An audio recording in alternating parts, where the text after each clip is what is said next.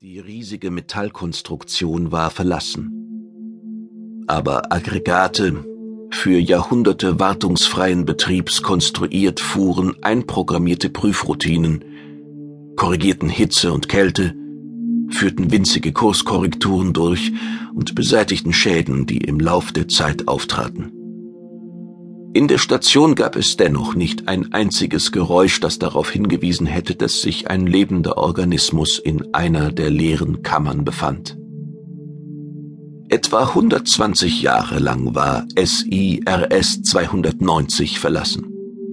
Im leeren Raum der galaktischen Eastside, als stählerner Mond von den gelegentlichen Patrouillen der Blues nicht einmal mehr beachtet, driftete jener unwichtige Rest, der terranischen Expansionsbestrebungen. Solaris Imperium, Relaisstation Nummer 290. Die Buchstaben glänzten gelb und schwarz auf den Flanken. Das war eine von unzähligen Stationen, die das Solare Imperium installiert hatte. Damals.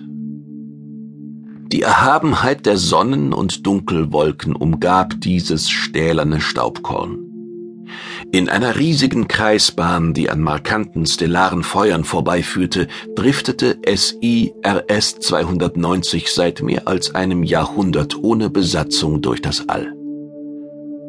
Wo waren die Terraner, die mit den Blues verhandelt hatten, die Einblick in das komplizierte und technisch logische Denkvermögen, in die fremden Sitten und die spartanische Lebensführung der Gathaser gewonnen hatten, verschwunden, zerstreut, gestorben, untergegangen in dem alles zermalmenden Strom aus Zeit und Abenteuer. Keiner der Namen, die in der Zentralpositronik verankert waren, hatte heute noch Bedeutung. Heute gab es hier weder Menschen noch Blues. Eine Positronik war nicht in der Lage, Bedauern oder Niedergeschlagenheit zu empfinden. In diesem Fall hätte sie sich abgeschaltet, alle Nebenaggregate deaktiviert und die Station irgendwann in eine Sonne stürzen lassen. Seit dem Jahr 3460 arbeitete SIRS 290 ohne Zwischenfall.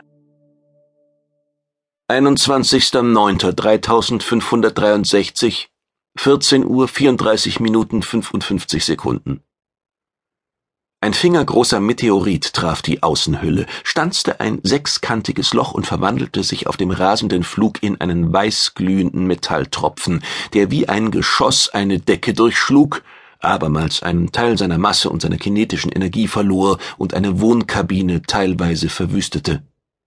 Alarm wurde ausgelöst. Ein Roboter erfasste den Strom der entweichenden Atmosphäre und versiegelte die Außenhülle. Eine zweite Maschine machte sich daran, die Schäden im Innenbereich zu beseitigen.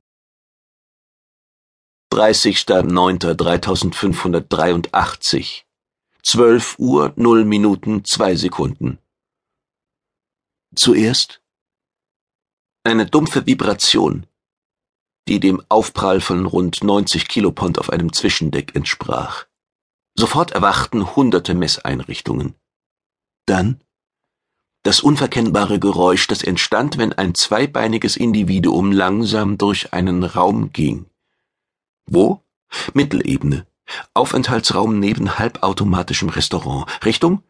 Korridor mit Endpunkt Positronik Terminal 4.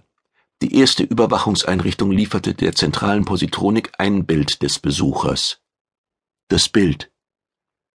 Ein männlicher Terraner, etwa 30 Jahre alt, mit grauem, halblangem Haar und grünen Augen, schlank, Größe 191 Zentimeter, 90 Kilogramm und 750 Gramm schwer. Er trug einen weißen, modern geschnittenen Overall mit gefälligen Taschen und hohem Kragen, die Ärmelaufschläge waren offen. Form des Gesichts länglich oval, kein Bart. Die Maschine war nicht programmiert, Gesichtsausdrücke zu interpretieren, sonst hätte sie festgestellt, dass der Besucher verwirrt und unsicher wirkte. Die Positronik protokollierte alles, aktivierte dann die zur Lebenserhaltung notwendigen Subsysteme und bewirkte, dass die Robotküche ihre Tätigkeit wieder aufnahm. Auch die Versorgung des Terminals, auf das der Besucher zuging, schaltete sich ein. Es war, als begänne für den technischen Organismus von SIRS